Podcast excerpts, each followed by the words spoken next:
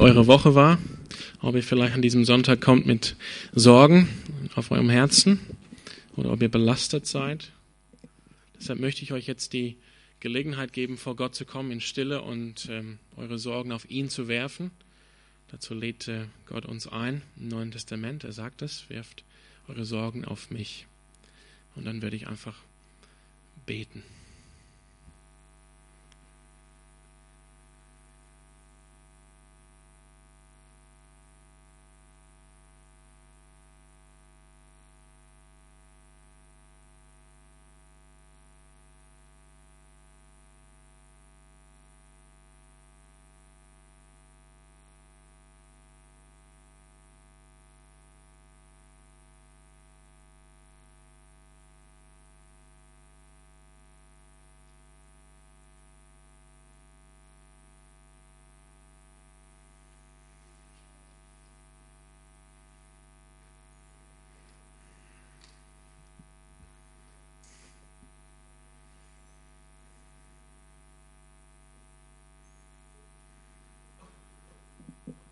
Jesus hat diese äh, Stelle aus Jesaja vorgelesen in der Synagoge in Nazareth. Und ich,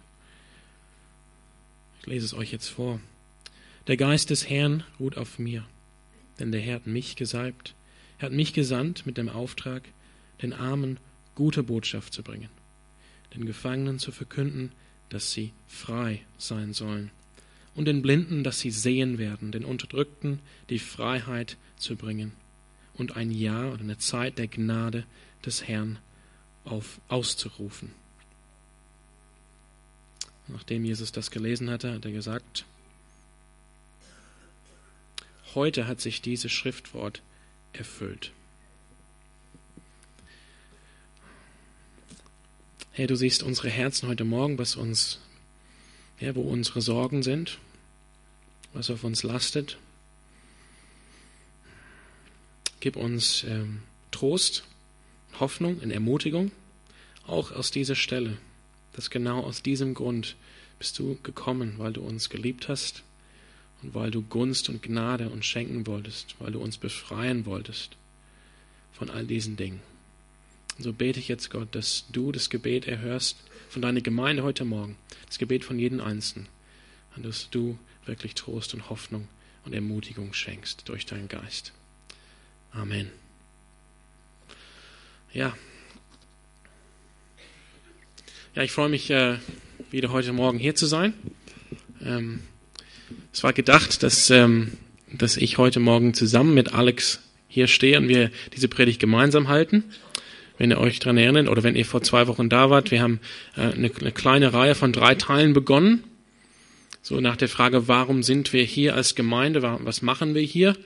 Und ich habe ja den ersten Teil gemacht vor zwei Wochen. Letzte Woche hat Alex den zweiten Teil gemacht und sowas gedacht, irgendwie so, macht irgendwie, ist dann schön, wenn wir gemeinsam hier stehen für den dritten Teil. Aber Alex ist leider ähm, krank oder verletzt. Er hat einen Leistenbruch erlitten und er wird äh, in zwei Tagen operiert. Das heißt, er kann einfach nicht so ganz gut stehen. Deshalb, wenn ihr ihn ähm, erlebt habt letzte Woche, er hat so einen Hocker hier gehabt, das war der Grund dafür. Er hat es durchgehalten letzte Woche, aber die Schmerzen sind jetzt zu groß und er muss sich ausruhen. Aber ihr könnt gerne für ihn beten. Wie gesagt, er wird in zwei Tagen operiert und bleibt die nächsten zwei Wochen dann aus. Muss sich äh, ja, ausruhen. Aber das heißt, wir, wir machen jetzt den dritten Teil von dieser Reihe. Die Frage, wie gesagt, war, warum sind wir hier? Was machen wir als Gemeinde? Was ist der Zweck? Was ist der, das Ziel von Gemeinde. Vor zwei Wochen habe ich gesagt, das erste und größte Ziel, also das Fundament für alles andere, ist, dass wir hier sind, um Gott anzubeten, um Gott zu verherrlichen.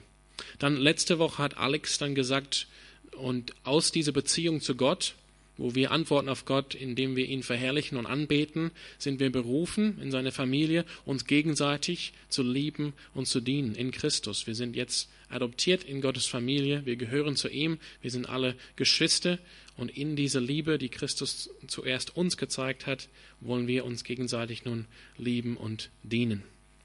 Und wir kommen heute zu dem dritten Teil, und das habe ich schon vor zwei Wochen ähm, verraten. Der, der dritte Grund oder Hauptgrund, warum wir als Gemeinde hier sind, ist, wir sind hier, um wieder rauszugehen und Jünger zu machen von allen Nationen. Der Grund, warum wir diese kleine Reihe machen, ist, ich wollte mich selbst an diese Dinge erinnern. Ich habe gemerkt, ich muss wissen, warum mache ich das? Warum bin ich in der Gemeinde? Warum tun wir das? Ist, ist, der, ist, der, ist die Gemeinde oder der Sonntagsgottesdienst zu einem Alltag geworden? Das soll, nicht, das soll nicht so sein, das soll nicht so bleiben. Ich möchte es wieder vor Augen führen. Warum bin ich hier? Was machen wir als Gemeinde?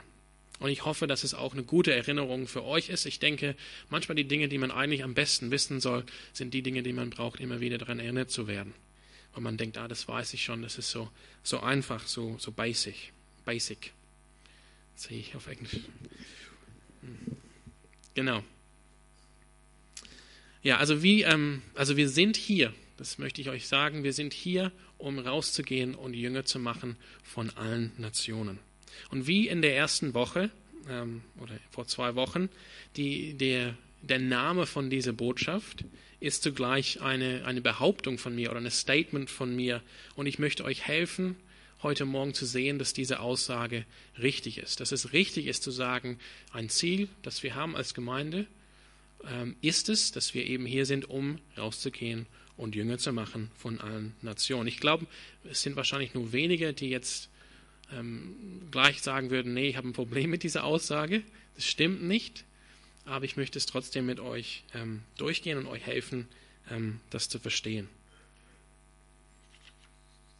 Also warum?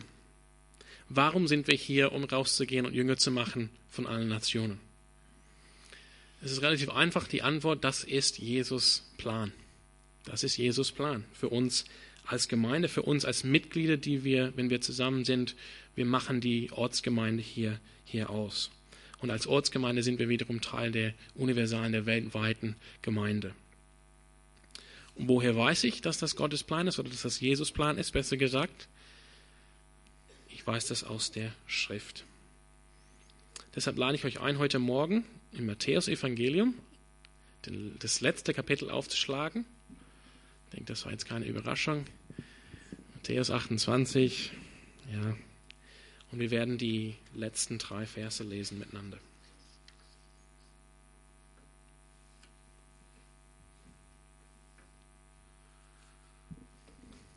Das ist der Mission, sogenannte Missionsbefehl. Ganz zum Schluss vom Matthäus-Evangelium, kurz bevor Jesus wieder in den Himmel ähm, aufsteigt. Jesus trat auf sie, das heißt auf die Jünger, zu und sagte, Vers 18, Matthäus 28, 18, mir ist alle Macht im Himmel und auf der Erde gegeben. Darum geht zu allen Völkern und macht die Menschen zu meinen Jüngern. Tauft sie auf den Namen des Vaters, des Sohnes und des Heiligen Geistes und lehrt sie alles zu befolgen, was ich euch geboten habe. Und seid gewiss, ich bin jeden Tag bei euch bis zum Ende der Welt. Also mit diesen drei Versen oder in dieser Aussage hier gibt Jesus seine Vision für die Gemeinde sein Plan für die, für die Kirche, was die Kirche machen soll, was die Gemeinde machen soll. Er, er gibt uns den Grund, warum die Gemeinde überhaupt auf Erden ist. Und er, gibt, er, er spricht hier vier, ähm, vier ähm, Dinge an, die die Gemeinde zu tun hat. Erstens zu gehen, darum geht zu allen Völkern, Völkern. Dann ähm, die Menschen zu Jüngern zu machen, also ja, Jünger machen. Und dann taufen und dann lehren. Also vier, vier Dinge, die jetzt an die Gemeinde gegeben sind. Und um diese vier Dinge geht es. Diese vier Dinge wollen wir auch tun. Und vielleicht sagt ihr, ja, das sagt Jesus schon. Aber dieser Auftrag gilt zunächst äh, nur den Apostel damals. Das ist, ja, er sagt, äh, Jesus trat auf sie zu und sagte zu denen, ich war nicht da. Den Auftrag habe ich doch nicht bekommen.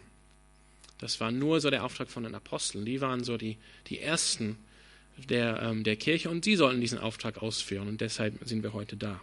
Ich würde sagen, ja, auf der einen Seite, das, das stimmt auch. Jesus hat wirklich persönlich zu seinen Jüngern gesprochen und hat sie auch gesandt.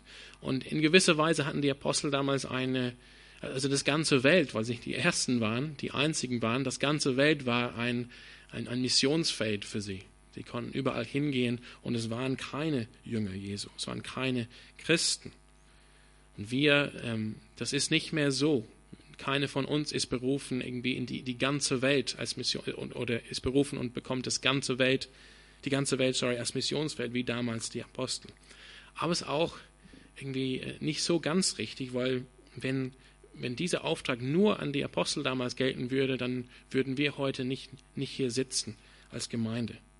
Diesen Auftrag, Jünger zu machen, würde irgendwie zu Ende gehen, so Ende vielleicht von 120 nach Christus. Als die letzten der ersten Apostel gestorben sind und dann sagen die anderen, ja, die haben Jünger gemacht und jetzt leben wir hier bequem. Und wenn wir sterben, dann ist auch diese Jesus-Bewegung vorbei. Das heißt, auch wenn Jesus konkret spricht zu seinen ersten Aposteln, muss dieser Auftrag an uns auch gelten. Das sieht man auch übrigens von dem Wort für mache zu Jüngen. Das ist so eine Form in der Ursprache, das heißt, mache das immer wieder. Genau. Oder wir sehen, was Jesus sagt im, in Matthäus ähm, 24, wo er über das Ende der Welt spricht, wo er sagt, die Botschaft oder das Evangelium vom Reich Gottes wird in der ganzen Welt verkündet werden, damit alle Völker sie hören. Dann erst kommt das Ende. Also ist es klar von Jesus, diesen Auftrag, den er gibt an seine Jünger, den, den wird gegeben an die nächste Generation der Jünger und so weiter und so fort durch die ganze Geschichte. Und jetzt sitzen wir hier und haben den gleichen Auftrag. Deshalb, wir sind hier, um rauszugehen und Jünger zu machen. Oder in Johannes Vers, äh, 17, Vers 20, in seinem Gebet vor seiner Kreuzigung. Wir hatten auch letzte Woche daraus gelesen, aus diesem großen ähm, Gebet von Jesus in Johannes 17. Betet Jesus im Vers 20, ich bete aber nicht nur für sie, das heißt die Jünger, für die er gerade gebetet hatte, sondern auch für die Menschen, die auf ihr Wort hin an mich glauben würden.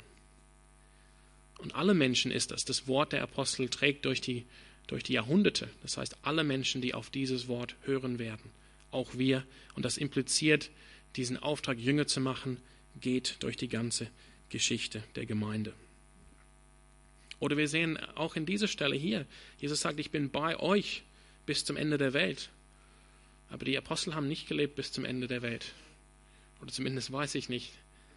Da gibt es immer, immer, wieder so ein Gerücht, dass der Johannes irgendwo noch in Griechenland wohnt. Aber ähm, das heißt, wir sind gemeint. Jesus ist bei uns. Er ist bei, bei allen seinen Jüngern bis ans Ende der Welt. Und jetzt sind wir dran. Das ist unsere Generation. Wir leben und atmen und haben noch Kraft. Wir sind äh, die Jünger heutzutage. Wir, nicht nur wir hier in diesem Gebäude, aber die ganze weltweite Gemeinde. Und Jesus ist jetzt bei uns um eben uns zu unterstützen, diesen Auftrag zu erfüllen. Aber vielleicht sagt er dann, ja, das stimmt, okay, den Auftrag gilt noch heute, gilt für die, für die Gemeinde allgemein heute, aber doch nicht, ähm, doch nicht für diese Ortsgemeinde. Wir, wir haben sicherlich äh, Missionare, Missionsorganisationen und es gibt auch Evangelisten. Sicher ist es besser und richtig, wir werden denen das Geld und die Ressourcen geben und sie gehen raus und machen das. Die, die, die kennen sich da aus, die haben alle Seminare besucht und Schulungen. Aber das ist auch falsch. Und ich glaube, manche von euch werden jetzt schon erkennen, auch wenn wir, auch wenn ich das so präsentiert habe, dass man das leicht sagen kann, nee, das ist sicherlich nicht richtig. Ich denke, viele von uns leben so, als wäre dieser, dieser Satz, den ich gerade gesagt habe, richtig. Wir leben de facto so wir, wir, wir sagen vielleicht, ja, das stimmt, Sam, das ist, das ist nicht richtig. Ne? Wir können es nicht allen, ähm, alle, also diese Aufgabe, Jünger zu machen, an Missionsorganisationen völlig überlassen oder outsourcen an sie. Das ist klar. Aber de facto, wie wir unser Leben leben, spricht natürlich unser Leben dafür, dass wir es eigentlich so sehen. Ich weiß, das, das trifft in gewissem Sinne auch bei mir. Also das ist auch eine Botschaft, ein Wort an mich. Nehme ich diesen Auftrag persönlich auch wirklich wahr. Und ich möchte kurz mit euch diese Stelle nochmal anschauen, um zu, um, um zu sehen, dass das nicht so ist. Dieser Auftrag ist nicht nur für Missionare und Missionsorganisationen, sondern es ist unser Auftrag als Gemeinde. Ich lese es nochmal. Mir ist aller Macht im Himmel und auf der Erde gegeben, sagte Jesus. Darum geht zu allen Völkern und macht die Menschen zu meinen Jüngern. Tauft sie auf den Namen des Vaters, des Sohnes und des Heiligen Geistes und lehrt sie, alles zu befolgen, was ich euch geboten habe und seid gewiss, ich bin jeden Tag bei, euch bis zum Ende der Welt. Vor ein paar Momenten habe ich gesagt, oder ein paar Minuten habe ich gesagt, dass hier Jesus seine Vision für die Gemeinde gibt, sein Plan. Was soll die Kirche machen? Was soll die Gemeinde machen? Und diese vier Dinge habe ich auch gelistet, ja, dass wir gehen, dass wir taufen oh, sorry, dass wir Jünger machen, taufen und lehren. Aber die, die, ähm, das Hauptbefehl hier ist eben, Jünger zu machen. Das ist die einzige Form in der Ursprache, die eigentlich als Befehlsform gegeben ist. Die anderen beschreiben, wie wir das tun. Also wir machen, indem wir gehen, sollen wir Jünger machen und dabei, was heißt es, Jünger zu machen, sollen wir lehren und taufen. Das heißt, lehren und taufen beschreiben die Art und Weise, wie wir Jünger machen sollen. Es ist Jesus Handbuch hier ähm, oder ABC, wie man Jünger macht. Und das ist sehr einfach. Im restlichen Neuen Testament wird das dann ausführlich erklärt, wie in verschiedenen Situationen das aussehen kann. Aber es geht hier im Kern darum, um zwei Dinge, dass wir Menschen taufen und dass wir sie lehren, interessanterweise, alles zu befolgen, was ich euch geboten habe, was Jesus uns geboten hat. Das heißt, wir sehen sofort, dass das ist viel mehr Arbeit oder viel mehr, es gibt viel mehr zu tun, als jetzt das eine Missionar oder ein Evangelist, das jetzt alles leisten könnte. Das, das, das geht über einen viel längeren Zeitraum als jetzt ein Nachmittag oder ein Gottesdienst oder ein Mega-Stadion-Event oder ein Lobpreisabend. Das kann es nicht sein.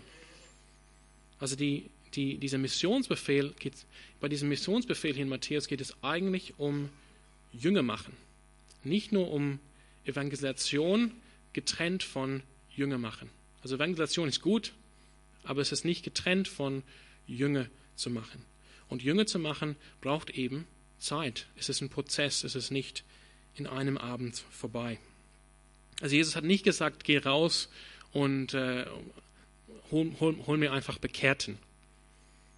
Er sagt, er sagt ja nicht, geht raus und ich will sehen, dass äh, Entscheidungen für Christus gemacht werden oder geht raus und ähm, sehe, dass die Menschen dann ähm, Gebete beten, dass sie ihr Leben übergeben oder dass sie kleine Kärtchen ausfüllen mit ihren Kontaktdetails. Das hat Jesus nicht gesagt. Darum geht es hier nicht mit dem Missionsbefehl. Nein, Jesus hat gesagt, geht hin und machet zu Jüngern aller Nationen. Was sind das? Das sind Jünger sind Menschen, die, die denken und handeln wie Jesus Christus selbst. Die lieben, was Jesus liebt die lieben den Vater im Himmel, so wie Jesus den Vater im Himmel liebt. Die, ähm, die leben mit dem Geist Gottes, so wie Jesus mit dem Geist Gottes gelebt hat. Die lieben die verlorenen Menschen, so wie Jesus die verlorenen Menschen geliebt hat. Die lieben die Gemeinde, so wie Jesus Christus die Gemeinde geliebt hat, wie wir schön in Epheser 5 lesen, dass er bereit war, sein Leben für die Gemeinde hinzugeben. Das heißt, Jesus möchte Menschen, die ihm nachfolgen. Das ist es, Jünger zu sein. Und wo sollen diese Jünger, wo, wo soll man jetzt Jünger machen oder Menschen zu Jünger machen? Es ist relativ klar von dem Text dort, wo wir auch taufen und lehren. Denn zu taufen und zu lehren, das beschreibt in dem Text, wie wir ähm, Jünger machen. Und wo taufen wir und lehren wir? Wir tun das in der Gemeinde. In der Gemeinde. Und deshalb ist das der Plan für die Gemeinde. Es ist auch der Plan von Jesus, um sein Evangelium zu verkünden bis ans Ende der Welt. Die Gemeinde. Die Gemeinde soll das machen. Die Gemeinde ist, wo wir lehren, ja, auch hier, aber nicht nur hier am Sonntagmorgen. Hier werden Menschen getauft und deshalb hier werden Menschen letztendlich zu Jüngern gemacht. Ich möchte kurz ein paar, äh, ein paar, ein paar Dinge dazu sagen. Ähm, einfach damit, es klar ist. Ähm, ich komme zu, zunächst ähm, zur Taufe. Taufe ist, bedeutet viele Sachen im Neuen Testament, aber vielleicht denkt ihr, ja, aber man kann sich auch taufen lassen draußen oder so auf einer Wiese oder so in einer eine Badewanne zu Hause.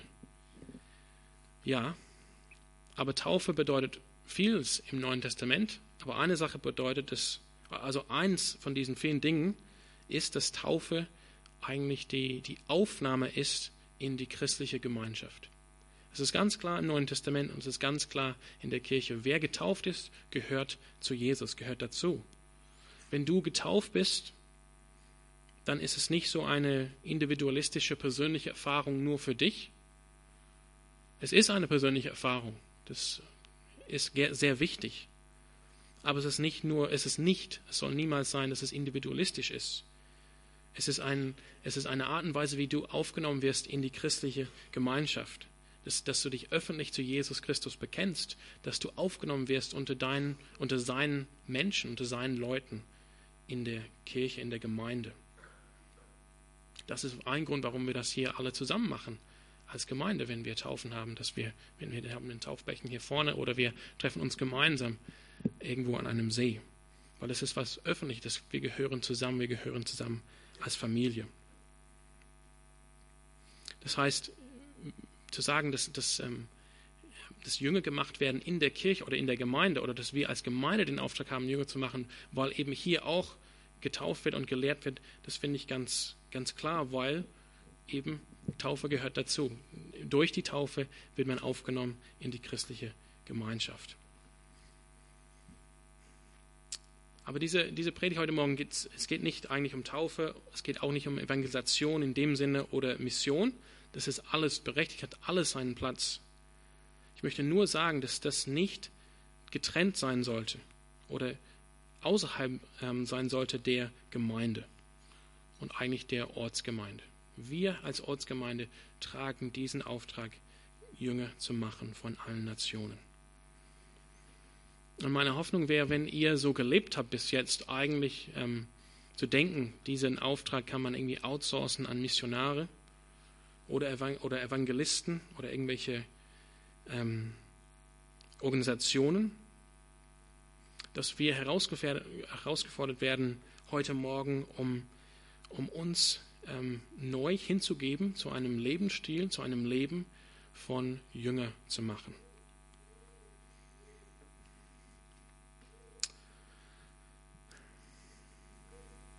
Zweiter Punkt heute Morgen. Ähm, ganz einfach. Um Jünger zu machen oder Menschen zu Jünger zu machen, müssen wir selber Jünger sein.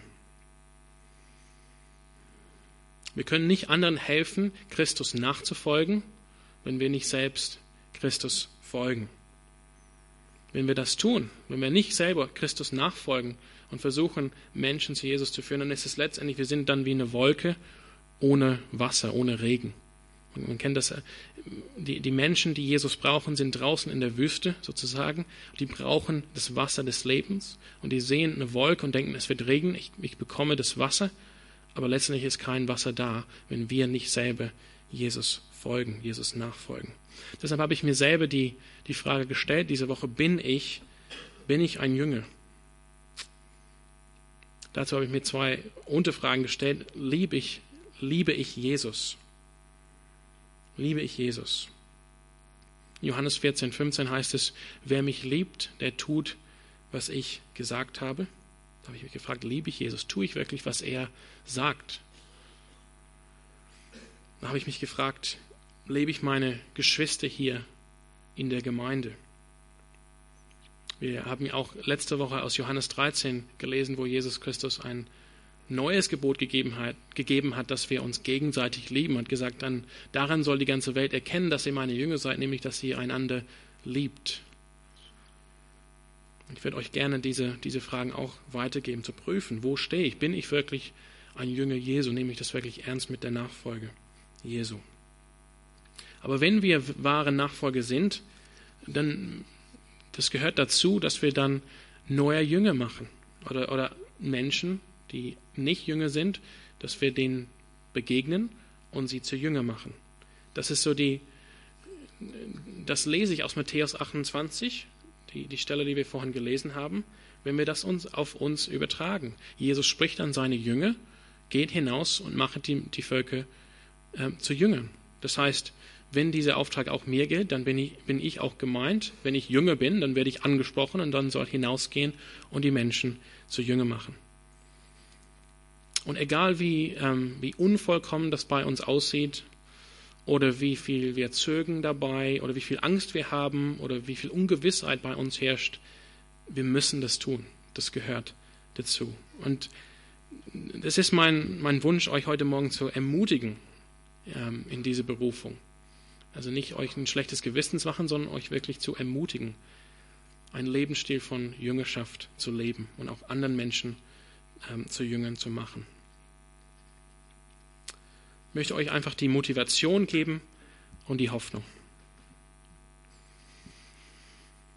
Wenn ihr eure Bibeln dabei habt, ihr könnt gerne einen aufschlagen, wenn ihr wollt. Es ist nur ein Vers in Römer ähm, Kapitel 1.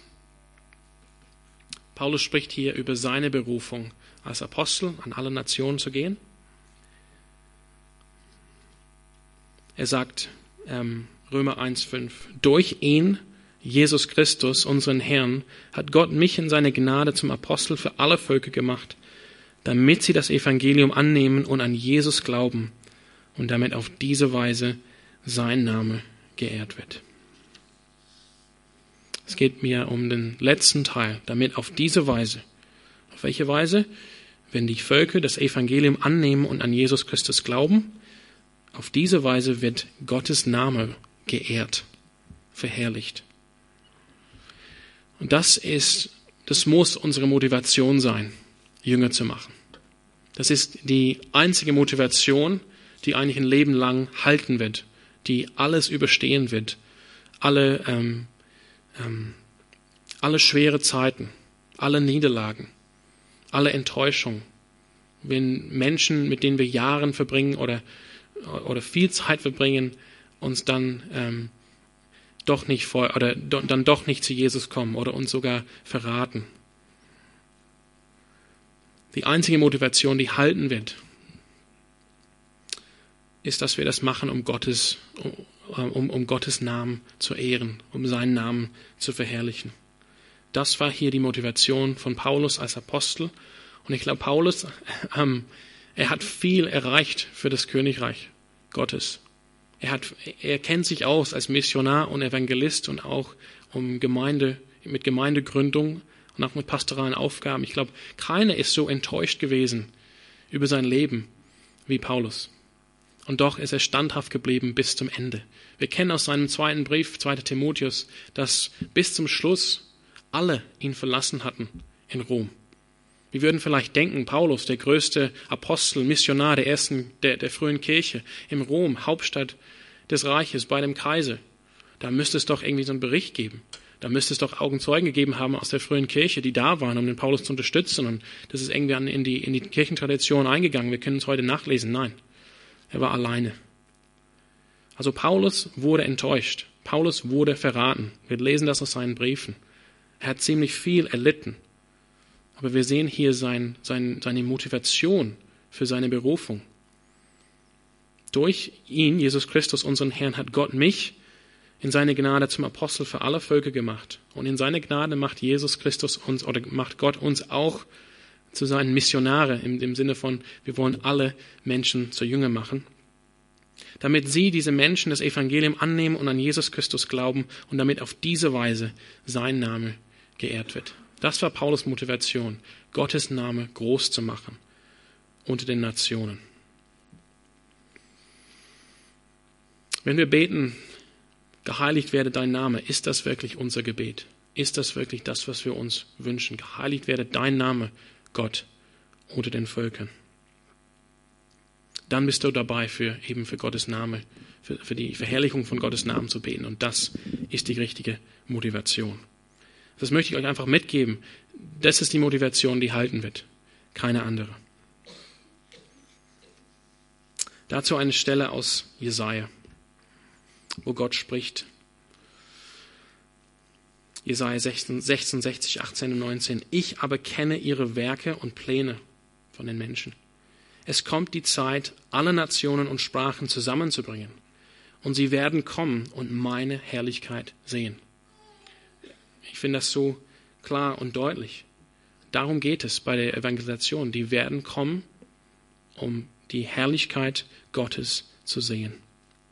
Und ich, Gott, will ein Zeichen an ihnen tun und aus ihrer Mitte Gerettete entsenden zu den Heidenvölkern, nach Tarsis, Pul und Lud, die den Bogen spannen nach Tubal und Javan, nach, fern, nach den fernen Inseln. Also vielleicht für uns von weniger Bedeutung diese Stelle, wenn wir nicht wissen, was diese Dinge heißen, aber äh, festhalten sollten wir hier, Gott wird Gerettete entsenden zu den Heidenvölkern zu diesen Völkern, die noch nichts von mir gehört haben und meine Herrlichkeit nicht gesehen haben, und sie werden meine Herrlichkeit, die, diese entsendete Geretteten werden meine Herrlichkeit unter den Heidenvölkern verkündigen. Das ist die Vision von Jesaja. Wir werden Gottes Herrlichkeit verkündigen. Das ist eine, damit wird ähm, beschrieben, was wir eigentlich machen, indem wir das Evangelium verkünden. Also müssen wir uns ganz bewusst, ganz überzeugt sein von der Herrlichkeit Gottes, dass das ist der Grund, warum wir das machen. Und nun unsere Hoffnung. Auch in Jesaja. Wir hatten schon Geschmack davon in Jesaja 66. Die Hoffnung ist die Gewissheit, die wir haben, dass das, was wir tun, wenn wir dabei sind, Jünger zu machen, dass das wird, äh, zum Schluss wird Gott hier seinen Sieg uns schenken. Deshalb ist nichts umsonst. Keine, keine Zeit, die wir mit Menschen verbringen oder für Menschen beten oder keine Zeit, die wir verbringen in der Mission oder in der Evangelisation. Denn, denn wir können Hoffnung haben, Gewissheit letztendlich, dass Gott uns den Sieg schenkt. Und diese Hoffnung gibt uns die Kraft, durchzustehen in den schweren Zeiten. Und hier, ich werde euch lesen so eine, eine Stelle aus Jesaja 25 und das ist ein, ein Bild von Hoffnung. Und wir müssen uns keine Gedanken machen über die Zeit, Zeit wann wird sich das genauso erfüllen oder, oder die Details, wie wird das dann tatsächlich genauso aussehen.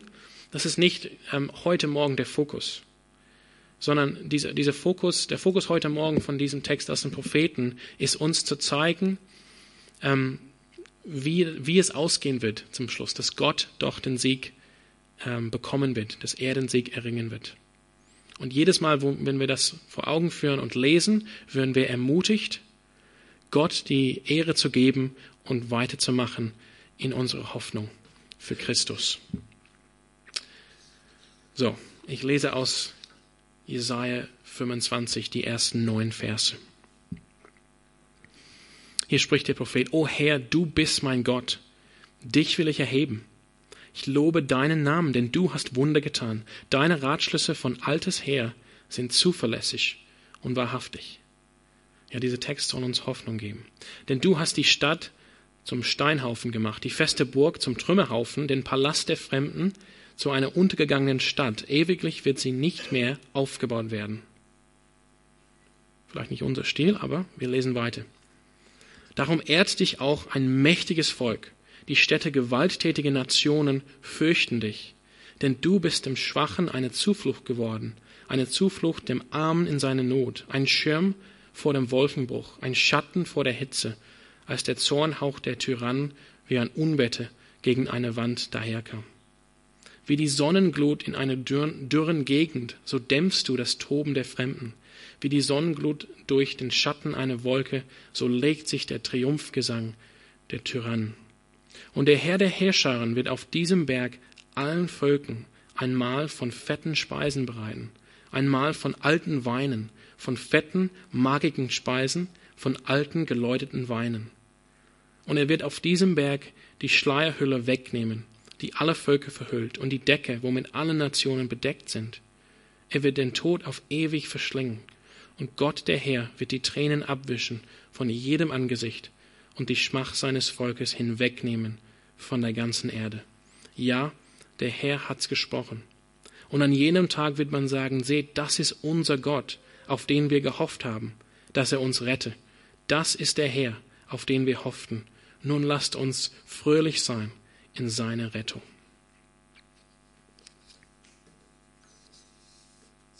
Das ist unsere Hoffnung, die wir haben in diesem Auftrag. Wir sind also hier, um rauszugehen und Jünger zu machen. Das ist unser Auftrag und meine Einladung an euch. Lebt dieses Lebensstil. Und wenn, wenn das irgendwie ein bisschen in Vergessenheit geraten ist, dann macht heute Morgen die Entscheidung, ich möchte, ich möchte mich wieder diesem Lebensstil hingeben. Es gibt heute keine ähm, praktische Anwendung in dem Sinne wie man das vielleicht erwarten würde oder wünschen würde von einem Predigt, sondern diese drei Predigten sind hauptsächlich da, also die, die von vor zwei Wochen und diese und letzte Woche und diese Woche, um, wie Paulus schreibt in Römer 12, dass unsere, dass unser Verstand erneuert wird, dass wir, ähm, dass wir erkennen, was ist unser Fokus als Gemeinde und was ist mein Fokus als Teil von einer Gemeinde. Und wenn wir, wenn wir uns das überlegen, dann, und wenn unser Verstand dann erneuert wird, dann das wird sicherlich dazu führen, zu einer praktischen Änderung in unserem Leben. Also ich möchte, dass ihr, ähm, dass ihr das erkennt, das ist unser Auftrag, rauszugehen und Jünger zu machen von allen Nationen. Dass wir wissen können, wir machen das für einen, einen einzigen Grund letztendlich, eben um Gott zu verherrlichen, weil wir ihn lieben, weil er uns alles gegeben hat, weil er einfach so groß ist, das war die erste Woche, kann ich jetzt nicht wiederholen, weil Gott eben über alles steht. Deshalb ist es auch richtig und wertvoll, dass wir ihn verherrlichen und seinen Namen verherrlichen. Und wir haben die Hoffnung, die uns jetzt der Prophet schenkt aus Jesaja. Gott wird den Sieg haben. Gott wird den Sieg haben. Und deshalb ist nichts, was wir machen, umsonst. Nichts, keine Zeit, die wir verbringen, um anderen Menschen zu Jünger zu machen von Jesus. Das ist nicht umsonst. Sondern Gott, der König, unser König sieht das und er wird uns dafür belohnen. Und das wird alles seinen Teil finden in seinem Plan für alle Nationen und für seine Gemeinde. Amen. Wir werden noch ein, ein Lied singen zum Abschluss.